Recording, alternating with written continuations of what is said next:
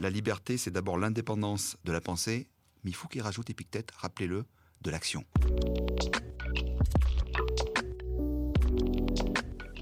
Dans l'imaginaire collectif, un membre du COMEX, c'est quelqu'un qui peut être vu comme surdiplômé, carriériste, sans doute plus riche que nous.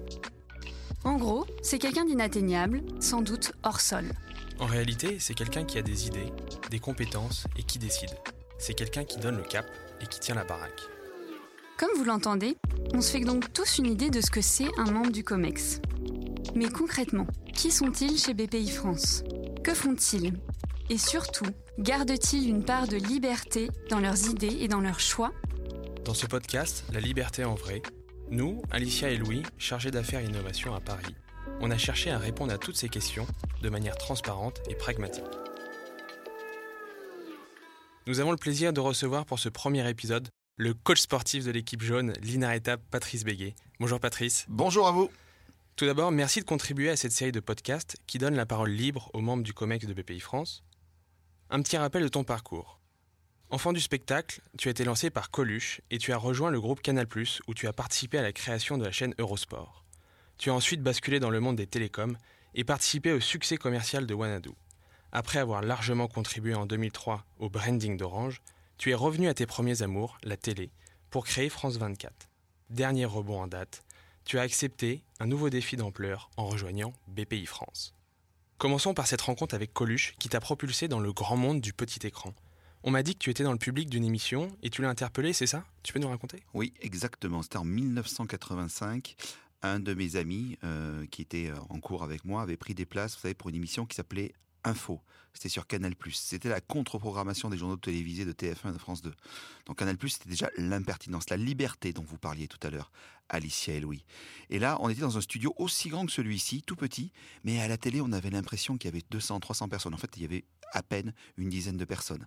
Et euh, à cette émission-là, euh, j'étais euh, en admiration un petit peu comme ces lumières qu'il y a ici, et je regardais les caméras, les lumières, et puis j'ai entendu une voix derrière moi, je pensais que c'était mon pote, qui me disait mais qu'est-ce que tu fous là?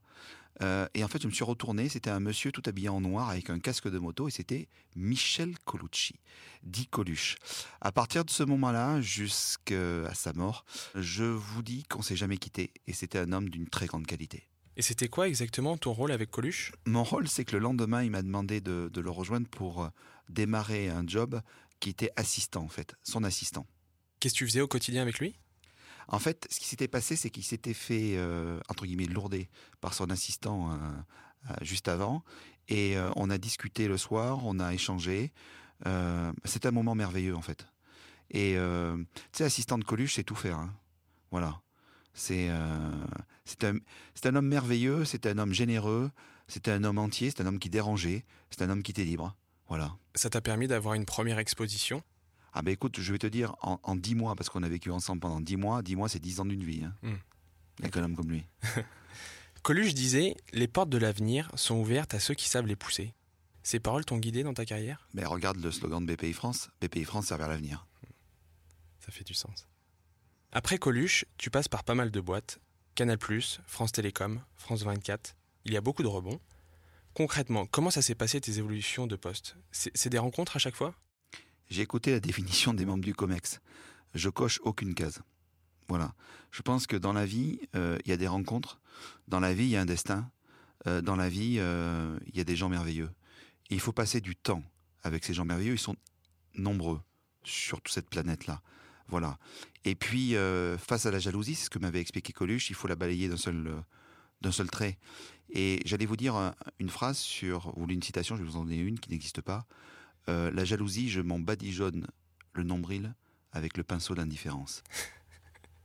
Super. Et des gens comme Alain de Pouzillac ou Michel Bon, c'est des gens qui t'ont inspiré, qui t'ont guidé? Ce sont des grands hommes comme Nicolas Dufourc. Hmm. Moi, moi, les gens qui m'ont beaucoup inspiré dans ma carrière, euh, alors Michel Bon, quand je suis euh, euh, arrivé chez France Télécom, lui n'était pas encore arrivé parce que c'était Marcel Roulet à l'époque. Nicolas Dufour, qui était d'ailleurs chez France Télécom, s'occupait de toute la, passation, si vous voulez, sur les statuts de France Télécom.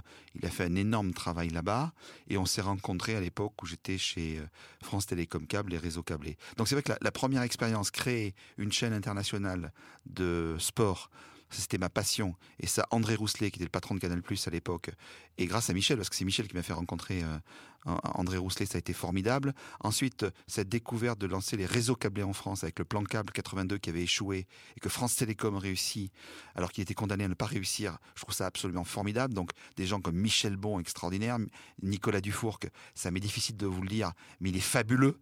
Euh, voilà. Euh, vous parlez d'Alain de Pouzillac, pareil, c'est un homme qui a un point GPS loin, qui est un grand serviteur de l'État. Quand Jacques Chirac lui a dit, bah, il faut lancer cette CNN à la française, on était deux au départ. Hein. Voilà, on était deux et on n'avait pas de bureau. On était dans un resto. Voilà, allez, c'est parti. Moi, c'est ces paris-là que j'aime bien. Et en fait, vous savez, les carrières linéaires en disant un jour, mon fils, tu feras ça. Hmm. Ça, j'y crois pas. Et donc, tu disais France 24, tu montes ça avec Alain de Pouzillac, vous étiez deux. Et ensuite, tu bascules chez BPI France. Comment s'est fait cette transition? Un appel. Nicolas? Voilà. Et ensuite, vous, êtes, euh, vous étiez deux dans un bureau, dans ah un restaurant On était un petit peu plus, on devait être quatre ou cinq. Euh, on était, euh, je me rappelle très bien, rue de Lille, euh, où il y avait déjà son assistante, qui est formidable. Il y avait déjà Benjamin Richard, qui lui venait de la caisse des dépôts.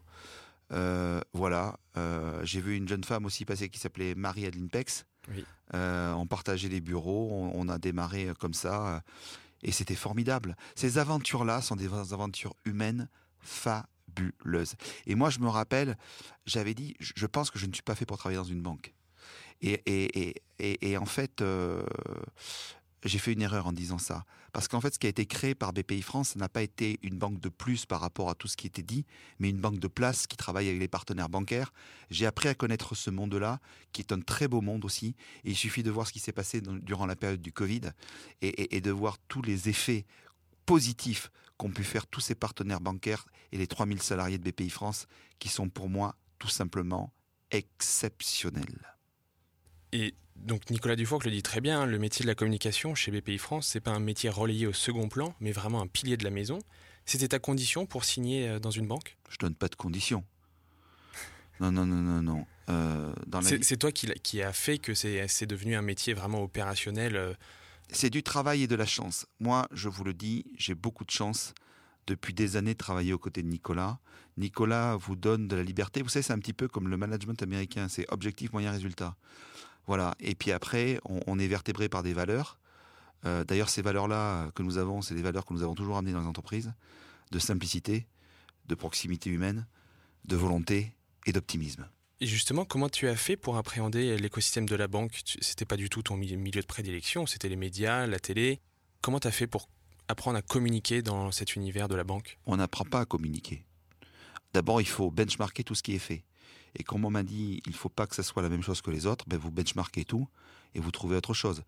Quand on vous dit, vous faites faire une banque bleu, blanc, rouge, quelle est la couleur? Elle est jaune. Tel le tournesol qui se tourne vers le soleil. Moi, ce que je vais vous dire, c'est que je me rappellerai toujours d'une phrase que m'avait donnée un des patrons de Canal Plus au départ, qui s'appelait Bernard Brochamp, qui était le grand patron de DDB International. Il m'avait dit Petit, bégay, bégay, il faut casser les cordes pour réussir. C'est ce que j'ai toujours fait. Patrice, on va parler aussi d'un milieu qui casse les codes et je crois qu'il t'a beaucoup inspiré, c'est celui du cirque.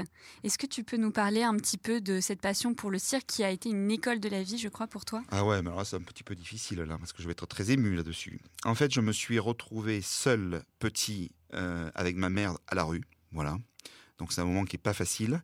Et en fait, j'ai eu la chance d'avoir euh, la famille Bouglione euh, qui m'a hébergé en fait dans leur caravane, voilà. Et donc c'est un moment fort parce que les circassiens sont des gens incroyables.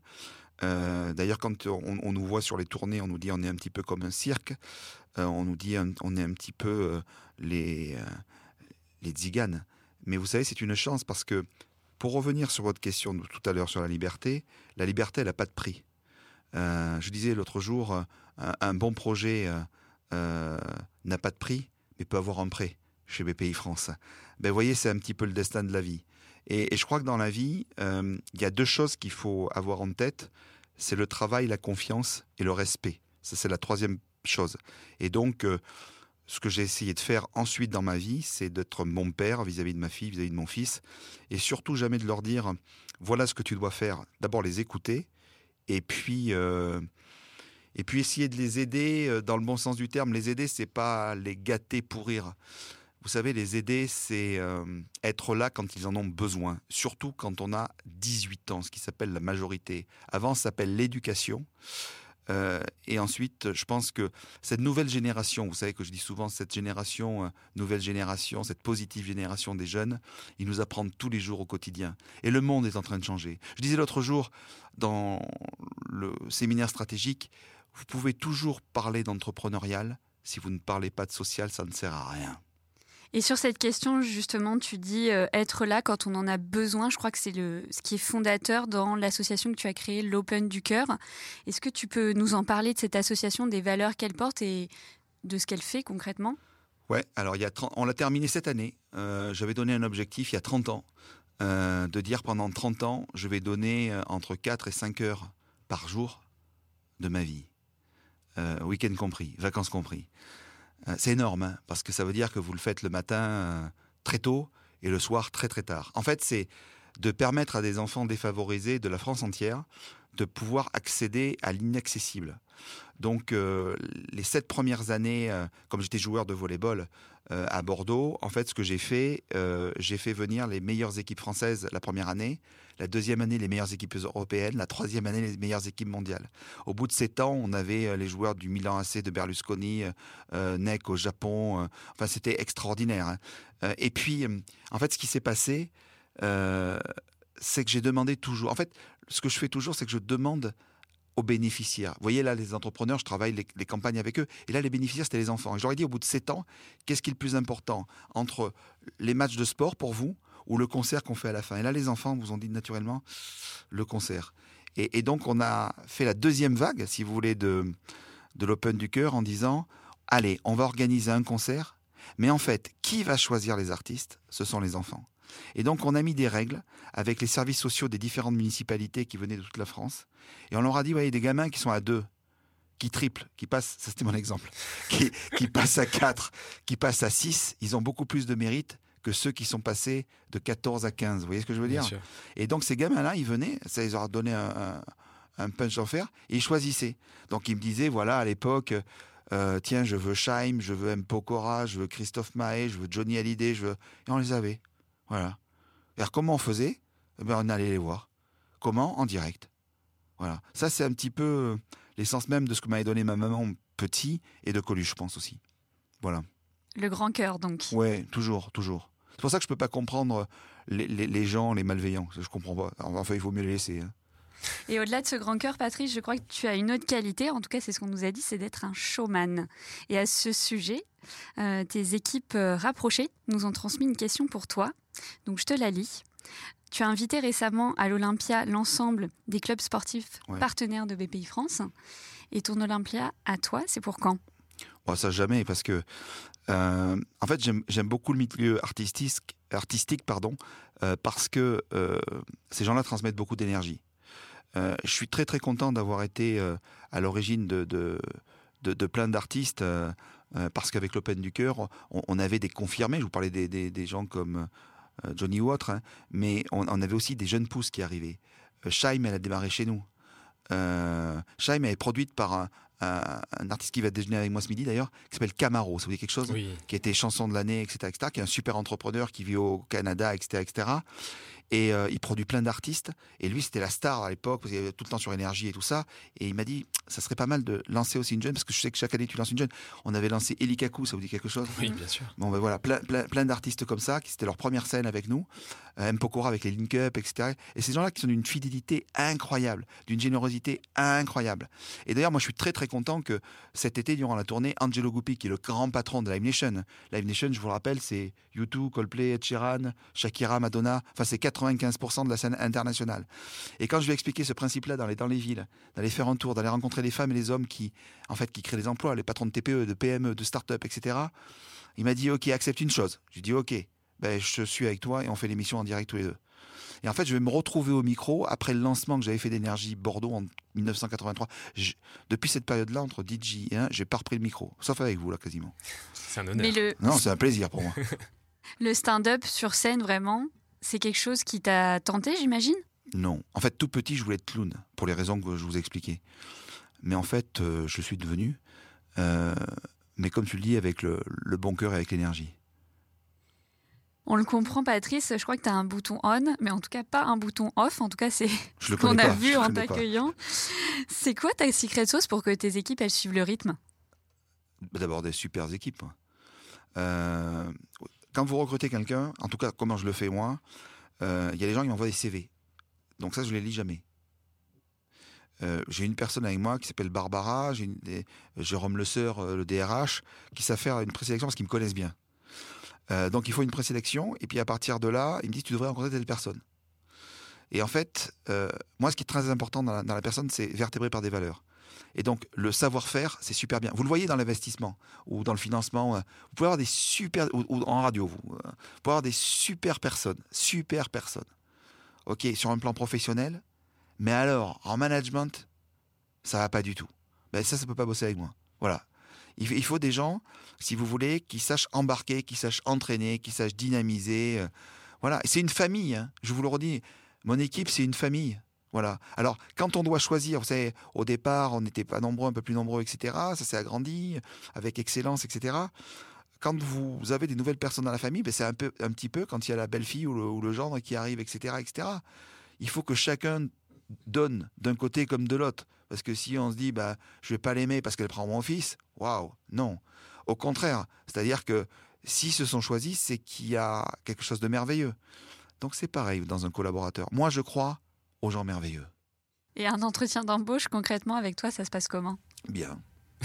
C'est-à-dire, c'est très cash. Ouais, il y a des gens, ils vous font leur truc. Euh, moi, l'entretien d'embauche, il est très simple. C'est je- en 2-3 minutes, je, good feeling, vous voyez ce que je veux dire Euh, et, et- et ensuite, j'envoie souvent 10, 20, 30, 40 questions. Ça dépend des gens. Euh, et je leur dis, vous avez tout le temps pour pouvoir me répondre. Si ce soir je les ai, c'est super. Avec Alicia, on pourrait faire partie de tes équipes, par exemple? Bah, bien sûr, vous êtes sympa, vous avez le sourire, vous avez la pêche. Et en plus, quand vous êtes venu me voir avec ce concept-là, je vous ai dit c'était vachement bien. Mais je vous avais donné quelques, euh, par recommandation, parce que vous êtes suffisamment grand, euh, mais quelques inputs. Et moi, ça me fait vachement plaisir en fait de vous revoir ici, dans des conditions d'une radio, hein, on va dire ça, avec des techniciens, avec des équipes, ça me fait vachement plaisir. Bah, En fait, Patrice. Réaliser votre rêve, c'est vachement bien, quoi. Merci en- encore, Patrice. Bon, en tout cas, tu nous confirmes que tu as des équipes en or jaune avec qui tu réussis des big projets. Ouais. Il y en a un dont tu es le plus fier? Oh, tous. On fait 400 événements par an. Vous savez, les bonnes idées. euh, euh, ce qui y a de bien, c'est que l'entreprise, elle, est absolument extraordinaire, BPI France. Vous avez un plan stratégique. Après, vous avez des plans opérationnels qui se mettent. Vous avez une ambiance formidable euh, autour de Nicolas Dufour, que du comité exécutif, du top 120, des collaboratrices, des collaborateurs. Moi, je suis fier des femmes et des hommes surtout. Parce que sans eux, on ferait rien. Aussi bien en interne qu'en externe, on connaît BPI pour ses slogans choc. Allez vous faire voir ailleurs, bougez-vous le cloud et plein d'autres. Lequel tu préfères? Pas tous. C'est toi qui les inventes? Alors en fait, euh, on, on a un mode de fonctionnement. euh, vous savez, c'est comme dans les spectacles quand vous les écrivez. euh, on sent, en gros, on a quatre périodes dans l'année chez BPI France dans lesquelles on communique. hein. Euh, deux au premier semestre, deux au, second semestre.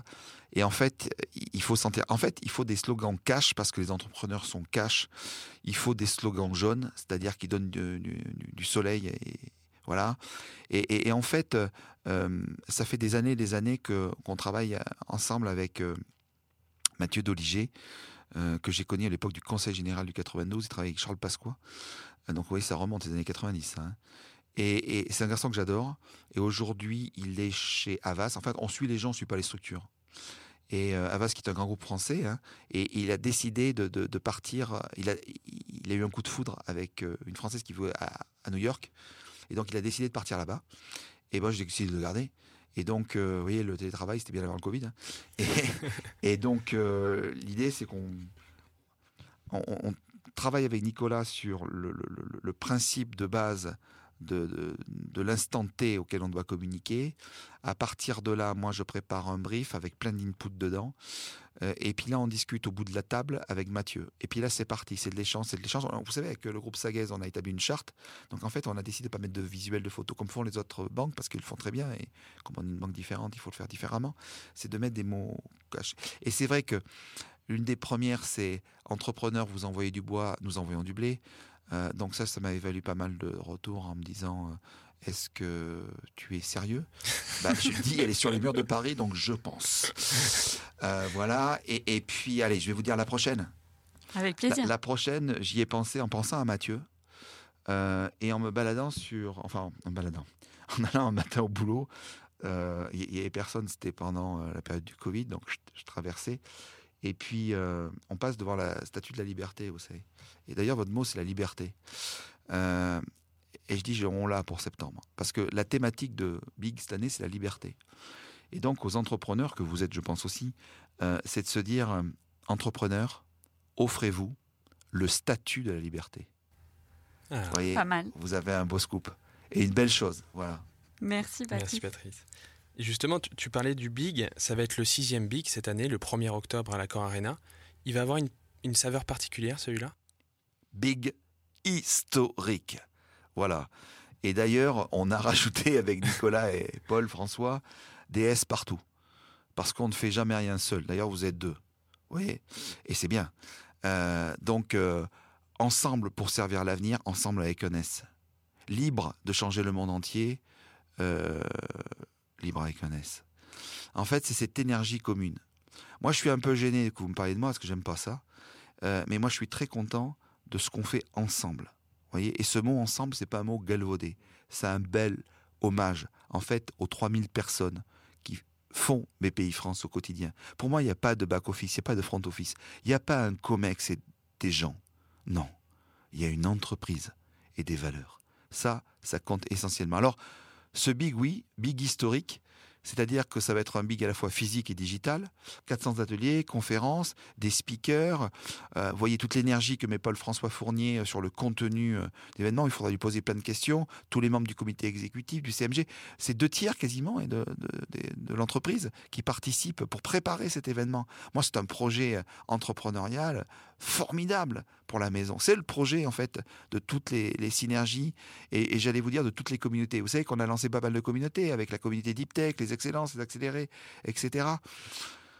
C'est merveilleux. En fait, euh, quand on me dit tu, pars au travail à quelle heure? Non, je vais au bonheur à quelle heure?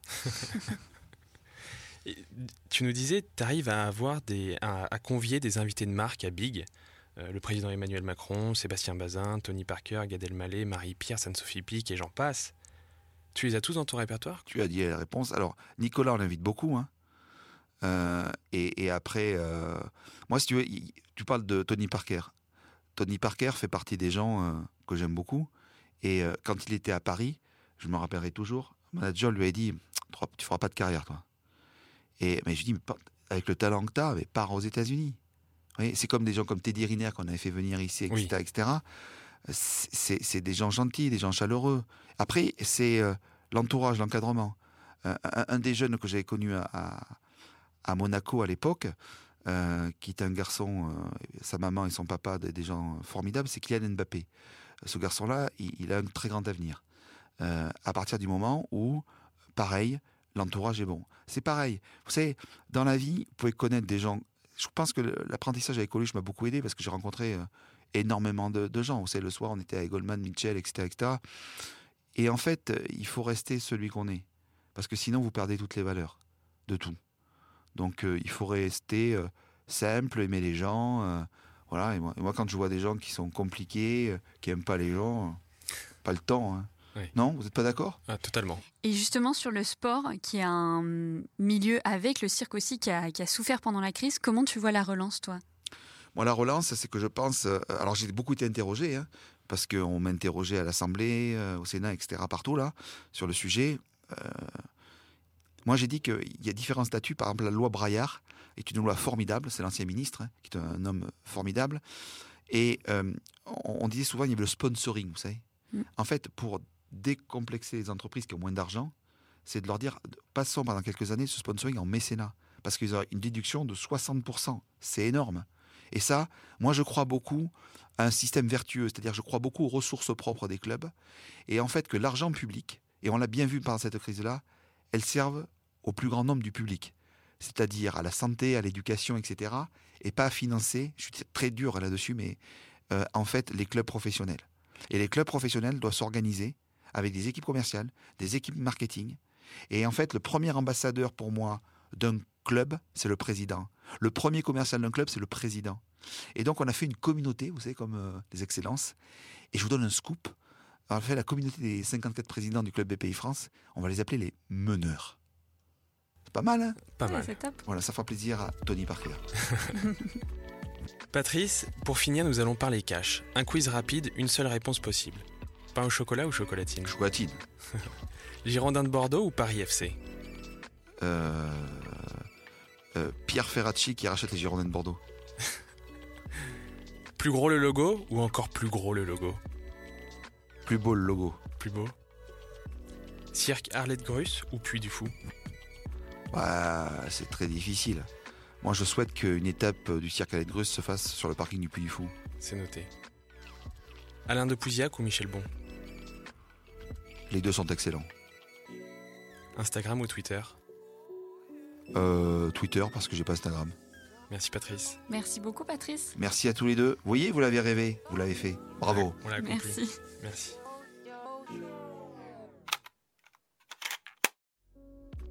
Vous venez d'écouter le premier épisode de la série La liberté en vrai, le podcast qui fait parler le COMEX de BPI France librement. Au prochain épisode, nous échangerons avec le chef de cordée des licornes françaises, Paul-François Fournier, directeur exécutif de l'innovation.